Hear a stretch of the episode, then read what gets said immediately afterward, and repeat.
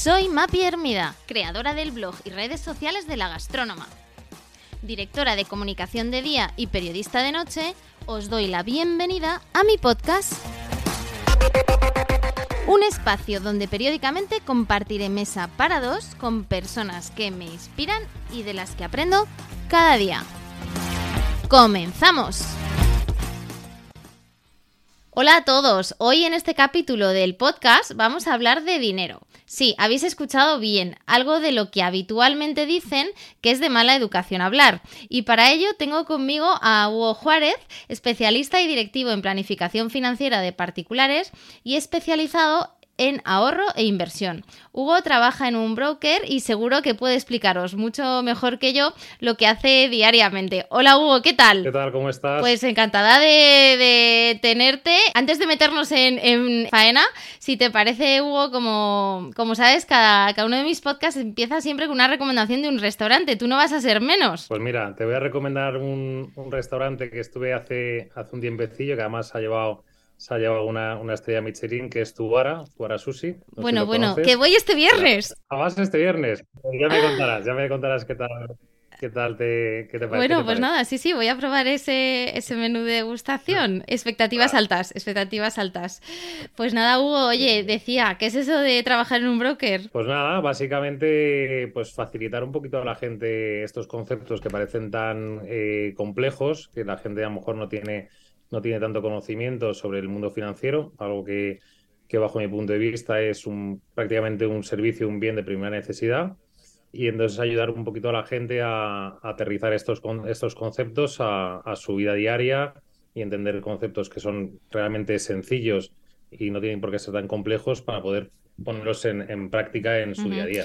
Bueno, mm, te diré que para prepararme este podcast he hecho una inmersión en, en tema de finanzas personales eh, en los últimos días eh, para ponerme al día. Eh, especialmente me he escuchado los podcasts de Joan Tubao de, de Capital que hablan de eso, de, de dinero. ¿Qué es el dinero para ti, Hugo, y qué valor tiene? Pues mira, realmente el dinero es una herramienta es una herramienta en sí. Es decir, muchas veces el, problema que se tiene es que no se tiene una buena conceptualización del, dinero, ¿no? Es decir, el dinero al final, el valor que tiene va acorde a los objetivos que tenemos las personas, ya sea en corto plazo, en medio plazo, en largo plazo.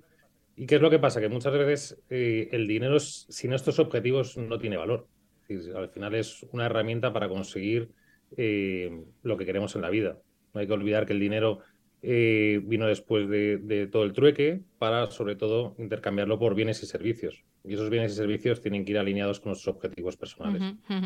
Em, bueno, te diré que para mí el dinero eh, significa libertad. Yo quiero decir eso que está tan de moda ahora de Fact You Money, que que es, ¿no? He llegado el punto, tú sabes más de eso, ¿no? Pero que he llegado el punto en que dices, bueno, quiero dejarlo todo, ¿no? Pues que, tienes ahí como un fondo de comercio que lo puedes hacer. Claro, pero es un objetivo para ti, la libertad es un objetivo. Eh, empezaba el podcast explicando que, bueno, que parece que hablar de dinero puede ser inapropiado, eh, pero es cierto que por otro lado, pues hay una cierta eh, cultura financiera, ¿no? De hecho, tengo, tengo una amiga que, un día me decía que precisamente, ¿no?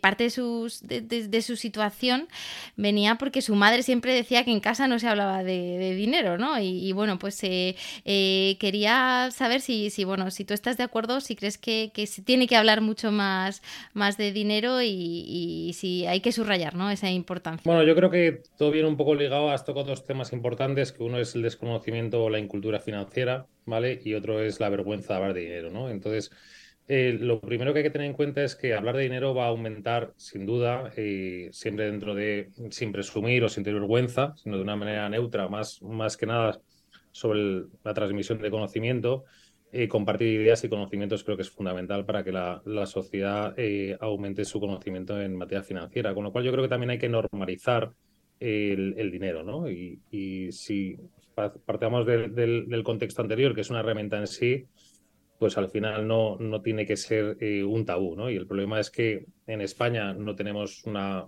cultura financiera muy amplia. De hecho, yo siempre lo digo, creo que en el colegio nos tendrían que dar dar tres, tres formaciones que no se dan, que una es gestión de las emociones, primeros auxilios y otra finanzas, ¿no? por ejemplo, en países como Holanda, pues es una troncal dentro del sistema de, educación primario, ¿no? Entonces, yo creo que hay que normalizar hablar de dinero, no pasa nada, eh, es, es, un tema interesante, hay mucha literatura al respecto y a mí me parece que, que, cuanto más tabú sea, menos crecimiento en, cultura financiera tendremos. Así que yo animo que, que hay muchas maneras de hablar de dinero, no hace falta presumir de ello, sino que se puede hablar de una manera pues, más intelectual o, compartir conocimientos o ideas. Venga, nos metemos eh, en harina. Eh, ¿Qué es eso de salud financiera?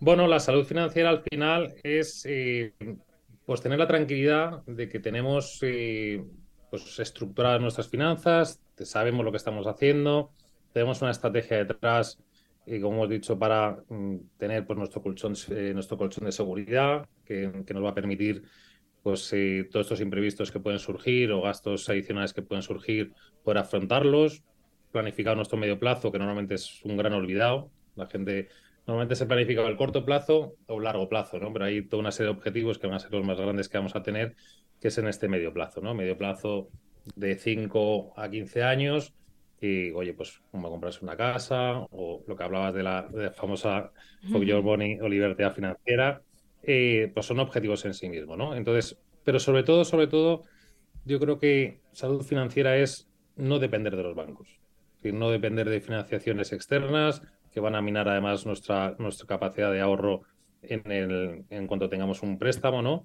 Y utilizar bien, digamos, todos nuestros, nuestros eh, recursos económicos. Es decir, pues las tarjetas de crédito, intentar no, no utilizarlas, préstamos al consumo si hace falta, pero de manera controlada. Es decir, tener un orden dentro de nuestras finanzas. ¿Y por dónde empezaríamos? ¿Empezaríamos haciendo un presupuesto? ¿Cuál es tu, tu recomendación? Bueno, lo primero que tenemos que hacer es eh, es obviamente hacer un, pequeño presupuesto, ¿vale? Y, hay unas mm, pequeñas bases, no voy a decir normas, pero sí que bases. Y lo primero que tenemos que tener en cuenta es, oye, ¿cuánto gano? ¿Cuánto ingreso genero? ¿Y cómo voy a distribuir este gasto? ¿no? Entonces hay unas pequeñas pautas y que obviamente son flexibles, pero más o menos el 50% de lo que nosotros eh, eh, ingresamos van a venir a cubrir esas necesidades primarias. ¿Vale? Pues alimentación, temas de, casas, pues todos estos gastos que vamos a tener corrientes, ¿no? Luego un 20% de nuestro, de nuestro ingreso puede estar dedicado, digamos, oye, a darnos esos caprichos que a lo mejor, esos gastos extraordinarios que van a venir, ¿no? Y luego un 30% de lo, que, de lo que ingresamos debería estar destinado a este ahorro a medio y largo plazo, ¿vale?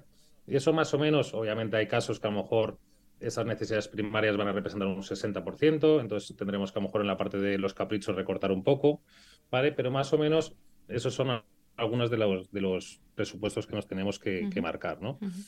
Y luego, fundamental, lo que, hemos, lo que hemos comentado antes, es decir, es tener un colchón financiero eh, que nos pueda, mm, pues por ejemplo, esto fue muy importante con el tema del COVID, ¿vale? Hubo gente que estuvo pues, eh, en ERTES o, sin, o sin trabajo, que si tienen un colchón de seguridad, que más o menos tiene que representar, según el, según el Banco Central Europeo, entre 6 y 12 meses de gastos fijos en este colchón de seguridad. Es decir, si yo, por ejemplo, sé que voy a gastar eh, todos los meses mis gastos fijos son 1.000 euros, por ejemplo, y mi situación no tengo hijos, no tengo hipotecas, una persona con menos cargas personales, pues sé que tengo que tener como mínimo 6.000 euros en cuenta corriente para, para poder asumir cualquier tipo de, inconveniente que me pueda llegar, ¿no? A partir de ahí, pues ir planificando en función de lo que hemos comentado, mis objetivos y los horizontes temporales que voy a tener, ¿vale? Entonces, lo primero es, oye, si mis ingresos son X, pues saber que la mitad va a ser para esto, un 30% tiene que ir al ahorro, ¿vale? Luego, mm, no sé si hablaremos del tema de las pensiones, pero creo que también es un punto importante que tenemos que hablar. Y luego, pues siempre tener un 20% de margen por si te, pues, un mes de viaje o tener un capricho, ¿no? Y a partir de ahí, tener ese colchón de seguridad bien cubierto. Se habla mucho de ese 30% del ahorro que, mencionas. ¿Es igual para todo tipo de, ingresos? O... Bueno, es como he dicho, por eso he dicho que, tiene que ser flexible. Obviamente no todo el mundo tiene la capacidad a lo mejor de, generar ese 30% de ahorro, ¿no? Pero, pero sí que es, aconsejable por lo menos que la meta sea esta o cercana, ¿no? Intentar, intentar que ese ahorro que podamos generar para el futuro oye, pues habrá algunos casos que no pueda ser el 30%, tenga que ser el 20%. Obviamente no son reglas fijas, tienen que ser también flexibles, como toda la vida yo creo que la flexibilidad y el gris tiene que imperar un poco el, sentido común, ¿no? Pero, pero hay que intentar llegar a esos, a esos, eso sería una salud financiera, digamos, eh, equilibrada. Eh, vamos a profundizar sobre el ahorro si, si te parece.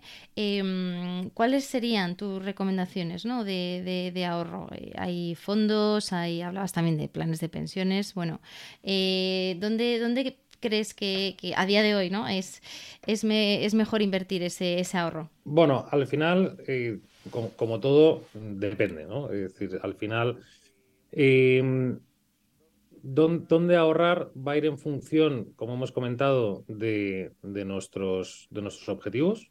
¿vale? No es lo mismo una persona que tiene un objetivo muy, muy importante eh, dentro de cuatro años, o dentro de dos años, o dentro de quince años. Entonces, lo primero, lo primero que tenemos que tener en cuenta es, oye, ¿qué es lo que quiero hacer con mi vida? ¿Dónde quiero llegar? ¿Cuáles son mis objetivos? Y marcarlos en una hoja de ruta. En función de esa hoja de ruta, haremos una planificación.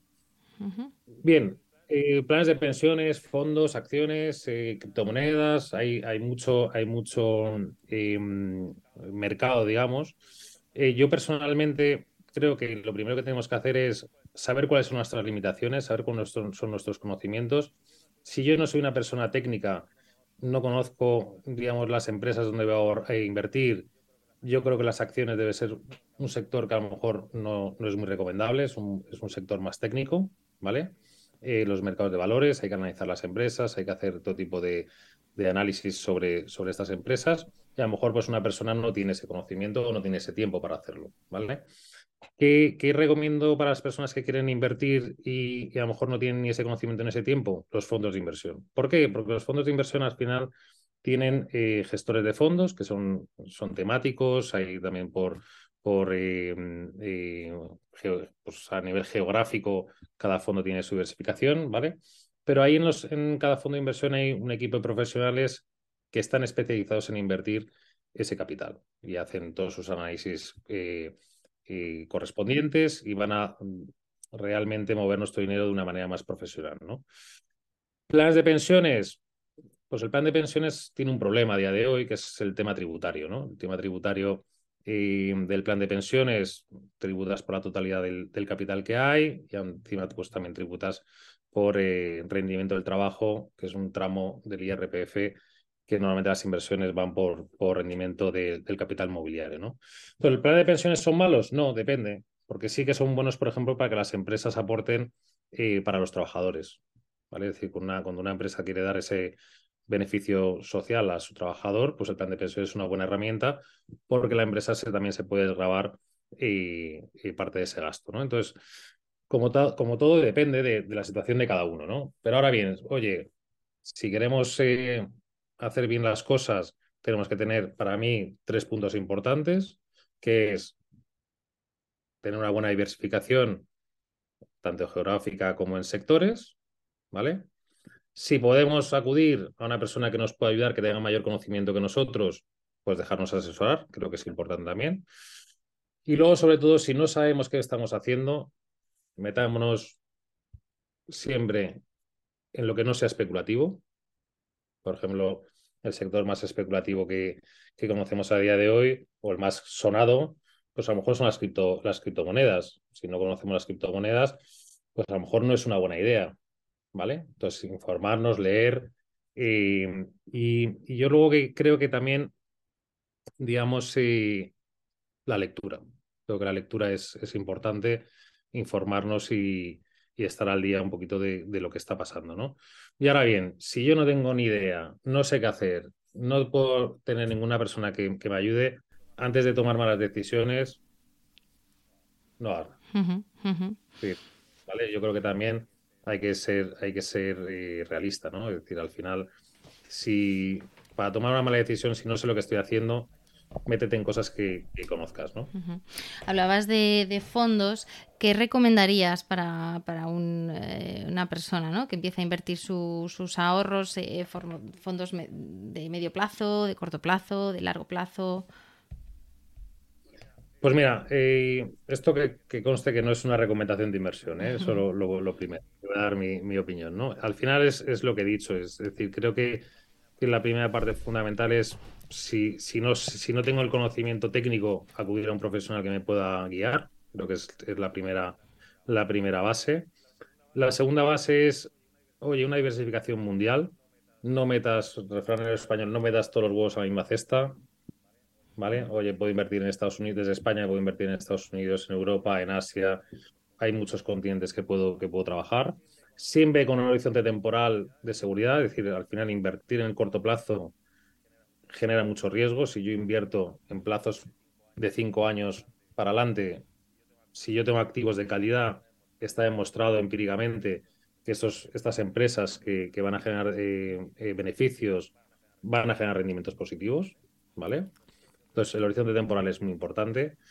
Y luego también sectores, sobre todo sectores, lo que no sé si lo conoces, lo que son los sectores defensivos, ¿vale? Que es un poquito lo, contrario de lo especulativo. Los sectores defensivos se refiere, digamos, dicho de una manera un poco general, todos los sectores que la sociedad utiliza en su día a día, ¿no? Oye, tecnología, eh, combustibles, alimentación, ropa, el consumo, digamos, más general que podemos tener.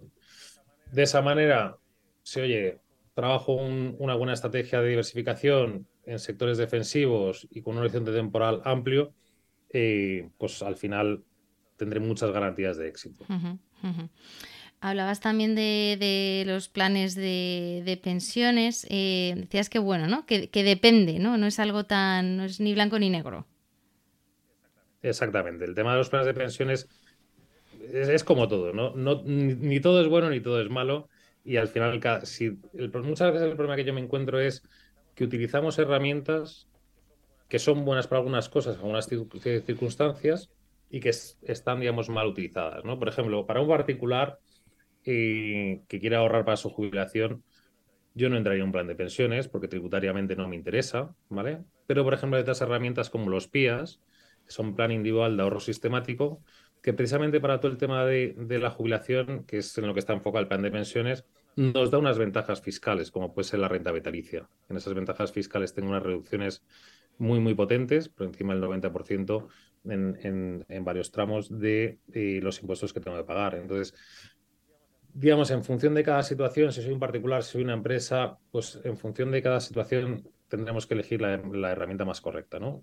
Para los particulares, en este caso, que hacía referencia al plan de pensiones, el PIAS es para mí la herramienta que más ventajas da. Trabaja, hay muchos, muchos PIAs que podemos utilizar, funcionan con fondos de inversión, ¿vale? Y pues tenemos la suerte de la renta vitalicia que también nos permite trabajar. Luego, además, también los PIAs se pueden eh, traspasar entre sí, con lo cual puedo tener también varios PIAs que me, que me den cada uno características diferentes, ¿no? Voy a tocar un tema un poco espinoso, que es eh, eh, la, inversión en, una casa. ¿no? Eh, yo, lo llamo inversión, otros lo llaman gasto. esto es como, como, lo de comprarse un coche, ¿no? que al final, lógicamente, pues es un bien que se deprecia. ¿Y qué pasa con las casas? ¿no? ¿El ladrillo son buenas inversiones? ¿Son seguras? Bueno, España es un país muy inmobiliario, ¿no? Es, un país en el cual yo creo que también un poquito por, cultura y tradición eh, siempre se ha considerado como que la casa es la mejor inversión, ¿no? Y, al final el, mercado inmobiliario eh, es, un mercado también que se mueva, se mueve en función de la oferta y la demanda y sus precios van a variar, ¿no? Entonces, ¿es una buena inversión?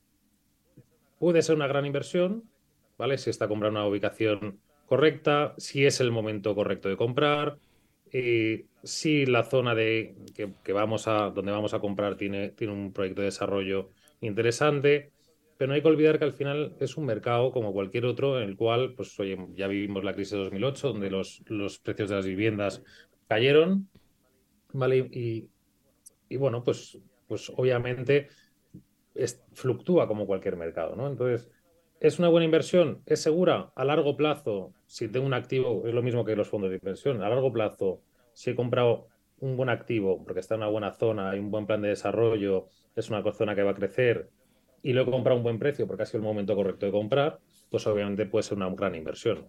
Pero siempre en un horizonte temporal amplio. Y esto vinculado con tipos de, interés, que creo que es un punto también ¿no? que tenemos que, tocar, cómo está impactando en, las hipotecas y cómo impactan al final en nuestro día a día.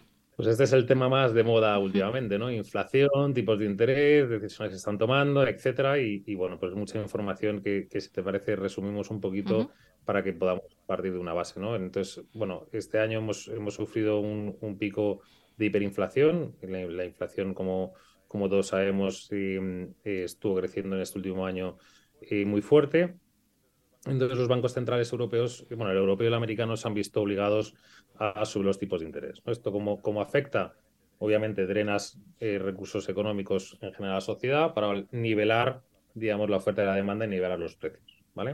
Entonces esto es un poquito, mm, de modo mucho, muy, muy resumido, un poquito lo que ha pasado, ¿no? Entonces, ¿cómo afecta la subida de tipos de interés? El Euribor hemos pasado de tener cero en 2022 a estar por encima de un 3% el, el, Euribor y esto impacta directamente en la capacidad de, las personas que tenían hipotecas eh, eh, variables. ¿no? Eh, han pasado muchas veces de tener un tipo de interés Euribor más 1%, por ejemplo, a tener ahora mismo por encima de un 4% ¿no? en las revisiones. Entonces, esto impacta en que al final este tipo de interés nos hace que nuestro día a día eh, del pago de la, de la hipoteca pues crezca sustancialmente. ¿no? Hemos tenido crecimientos pues en algunos casos muy, muy importantes que han drenado precisamente esa capacidad de ahorro de la que hablábamos antes. ¿vale? Em, entonces, estos, digamos, las, las personas que tienen hipoteca ahora, ¿cómo impacta ahora las personas que se quieren comprar una vivienda y, quieran tener una, una, hipoteca, ¿no? Esto también hace que, que, al final la hipoteca sea más cara y los departamentos de riesgo de los bancos pues también están limitando un poquito ese acceso al, crédito hipotecario, porque al final el riesgo aumenta. Si la hipoteca es más cara, es más difícil de pagar, el riesgo aumenta, ¿vale? Entonces, esto en Estados Unidos ya ha empezado a provocar una caída de la, de la venta de inmuebles, ¿vale? Obviamente el acceso a la financiación es más complicado, es uno de los objetivos que tiene también eh, los, bancos centrales. Entonces esto pues vamos a ver cambios ahora en el mercado inmobiliario. No sé hasta qué profundidad, no sé hasta qué, hasta qué nivel, porque eso habrá que ir viendo también eh, cómo, cómo, va impactando. Pero ya en Estados Unidos, que siempre va como tres o seis meses eh, por delante nuestro, pues ya estamos empezando a ver un poquito ese, ese enfriamiento del mercado inmobiliario, que en los últimos años además ha crecido mucho. Bueno, y el gran, gran enemigo del poder adquisitivo el IPC. Em, ¿Qué está pasando, Hugo? Eh, así, tipo también, el elevator pitch de, oye, ¿qué es el IPC? Eh, ¿Cómo ves eh, este momento? Y, cómo está afectando, ¿no? sobre todo ese ahorro de las familias. Bueno, el IPC, que es índice de precio del consumo, básicamente es un resumen. vamos a hablar un poco de modo general, ¿vale? Luego está la inflación subyacente, etcétera, etcétera, ¿vale? Pero no vamos a entrar en tecnicismos que, quiero que no, no es el objetivo. Básicamente es, digamos, lo que nos cuestan estos bienes o servicios que vamos a, comprar para nuestro día a día, alimentación, energía, etcétera, etcétera. Y es más o menos, se calcula año tras año, un poquito cómo fluctúa eh, estos precios, ¿no? Entonces, em, lo que decía, al final esto se va a regular en función de la oferta y la demanda y también de los recursos disponibles. Hay que tener en cuenta que venimos de un COVID, COVID en el cual hemos tenido un ahorro muy importante eh, en las familias debido al confinamiento. También los bancos centrales favorecieron muchísimo la liquidez dentro del mercado a través de los tipos negativos, ayudas, subvenciones y demás. Y también pues, las fábricas al final no, no pudieron producir al ritmo que, producían por el tema del confinamiento. ¿vale? Entonces ahí se ha desregulado. Hay más conceptos y más, y más elementos más complejos, ¿vale? Pero para hacer un pequeño resumen para que nos podamos, para que nos podamos entender, ¿no? Y esto, bueno, pues ha hecho que progresivamente esa desnivelación de la oferta y la demanda acabe pues generando una demanda mayor que la oferta que hay en este momento, ¿no? Entonces, al final, los bancos centrales tienen como dos pedales, puede generar liquidez a través de poner los tipos de interés muy bajos o cortar la liquidez en la calle a través de subir los tipos de interés y dificultar el acceso a la financiación. ¿Qué es lo que está pasando? Están, los bancos centrales están poniendo sus mecanismos a funcionar para que esa demanda empiece a bajar y se equilibre con esta oferta, ¿no? La pregunta del millón, ¿cuándo va a ceder y volver a tipos normales eh, la inflación?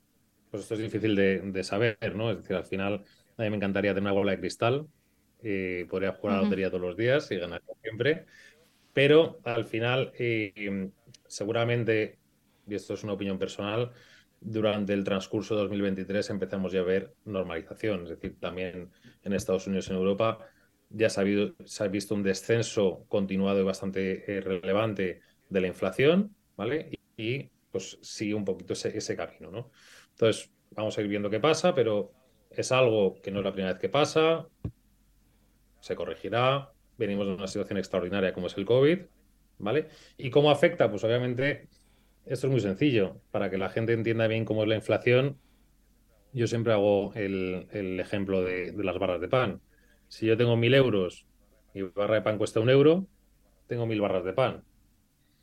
Ahora bien, si tengo una, inflación del 20%, por ejemplo, tengo, sigo teniendo mil euros, mi barra de pan cuesta 1,20, ya no puedo comprar mil barras de pan, puedo comprar 800. Esa es la inflación. Entonces, el problema, sobre todo, aparte de nuestro día a día, es hay que tener también en cuenta cómo afectan nuestros ahorros.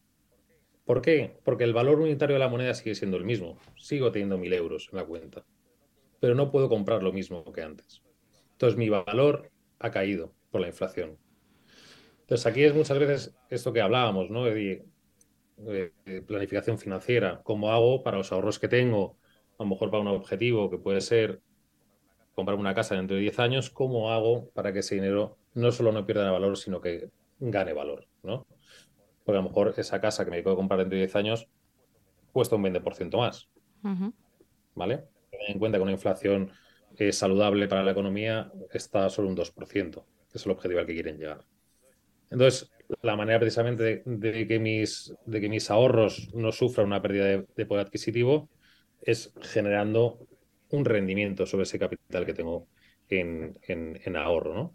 A través de herramientas financieras, que tenemos la suerte de que de que bien planificadas y con una buena estrategia me puedan generar ese rendimiento.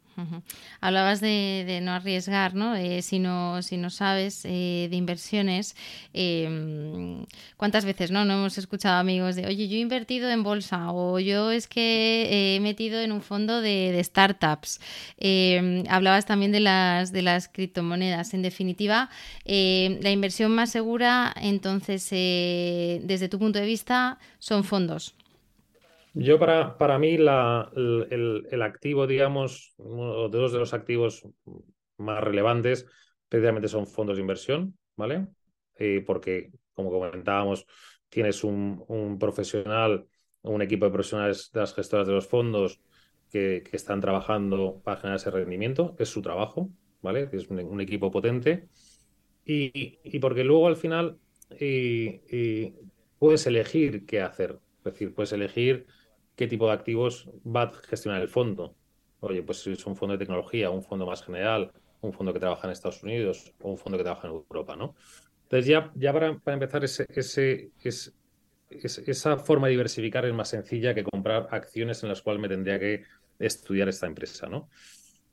Siempre diversificación, no trabajar todo lo especulativo, el especulativo puede ser un añadido a mi diversificación de inversión. Pues yo puedo trabajar mis inversiones y tener una parte de especulativo si sé lo que estoy haciendo. Y yo personalmente siempre voy a recomendar a las personas que no estén más tan familiarizadas con este, con este sector, eso y acudir a un profesional que te pueda guiar, que te pueda ayudar, que te pueda aconsejar. Nosotros estamos eh, muy al día de lo que está pasando en los mercados, viendo a ver qué, qué fondos funcionan, qué fondos funcionan peor, qué fondos funcionan mejor. Están indexados, hay, hay mil, mil tipos de, productos dentro de los fondos, ¿no? Pero, pero es un poco lo que yo recomendaría. Fantástico, no puedo cerrar sin, sin hablar de, de, uno de los libros más famosos sobre temas de, de, gastos, inversiones, que es el de Kiyosaki de Padre Rico, Padre Pobre. Yo creo que si, si, si la audiencia llega hasta aquí, eh, muchos ya se lo habrán leído. No sé si tienes alguna otra recomendación, em, ¿cómo, informarnos de planificación. Pues mira, te voy a recomendar un libro que creo que es un libro mm, aparte de Padre Rico, Padre Pobre, que creo que es un libro que todo el mundo tendría que, leer, que además también habla de, emprendimiento y, creo que son temas importantes, te voy a recomendar El hombre más rico de Babilonia. Fantástico. Eh, creo que no sé si lo has leído, pero creo que es un libro.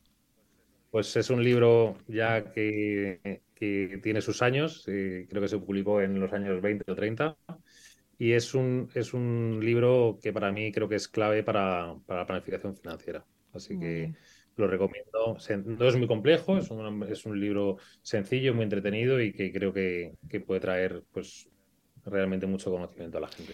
Pues nada, tomamos nota, Hugo. Muchísimas gracias por participar en este podcast. Ha sido muy claro, muy didáctico, eh, lo cual no, es sencillo, ¿no? Cuando se habla de, temas, eh, sobre todo vinculados a las, a las finanzas. Y cuando quieras, bienvenido de nuevo y seguimos profundizando en alguno de, los términos que nos has eh, puesto hoy sobre la mesa. Pues cuando quieras, muchas gracias a vosotros y, y espero que, que por lo menos hayamos despejado alguna dudilla. Gracias, Hugo. Y hasta aquí la entrevista de hoy. Si te ha gustado, no dudes en dejarme un me gusta en tu plataforma de podcast habitual o ayudarme a mejorar enviándome cualquier comentario a través de mi Instagram, arroba la-gastrónoma o mi blog lagastronoma.com. Gracias y hasta el próximo podcast.